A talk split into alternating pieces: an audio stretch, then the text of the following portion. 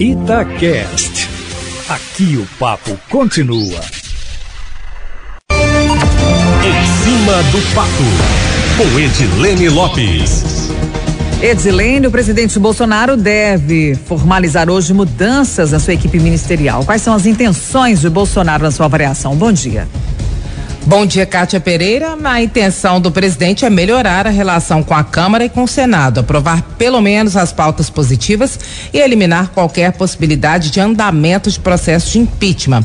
O senador Ciro Nogueira do PP, que vai assumir a Casa Civil, que cuida da relação com o parlamento, é a pessoa perfeita para isso, porque é extremamente influente e muito habilidoso. Ele transita entre a esquerda e a direita, como a Gisele Bündchen desfila no Fashion Week, com maestria. Ele foi base de governos petistas petistas, do Temer e agora de Bolsonaro. E vamos lembrar que o PP é um partido grande, ocupa a segunda posição em número de parlamentares, com 41 deputados na Câmara, por exemplo. Sobre a possível ida de Bolsonaro para o PP, que já foi dessa legenda, eu avalio que é uma possibilidade, mas que é difícil. Eu conversei com várias fontes do partido em Brasília e a ida de Bolsonaro para o Partido Progressista levaria boa parte do fundo eleitoral. E isso, Kátia, prejudicaria muito a campanha de deputados federais. O partido não está desenhado hoje para essa candidatura própria e não há um alinhamento dos diretórios estaduais para isso. Já o PTB de Roberto Jefferson, partido do qual Bolsonaro também já fez parte, está se preparando para isso. E a conversa de bastidores em Brasília é que o PTB é uma possibilidade real. Como Roberto Jefferson foi preso por delatar o mensalão, se essa migração do presidente acontecer, vai acender uma outra polêmica, porque uma das bandeiras de Bolsonaro na campanha foi o combate à corrupção.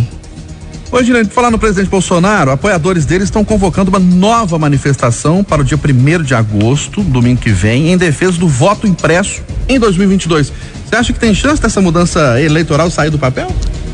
Acho difícil, Eustáquio Ramos. Até o senador Ciro Nogueira, que deve ser o novo ministro da Casa Civil, deve ser confirmado hoje, é contra o voto impresso. E o prazo para aprovação é até outubro, tá logo ali. Agora é o recesso parlamentar e os trabalhos voltam em agosto. Sobre a manifestação que vai ter no dia 1 de agosto, no dia 17 desse mês, nós adiantamos que ia ocorrer em todo o Brasil assim que a reunião terminou e eles bateram o martelo nessa data.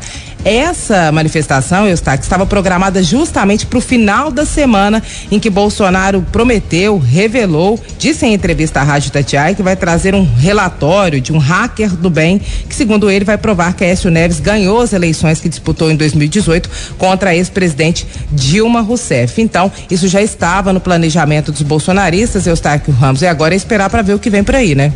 Dia 7 de setembro, inclusive, tem mais um protesto pelo voto impresso, esse programado anteriormente.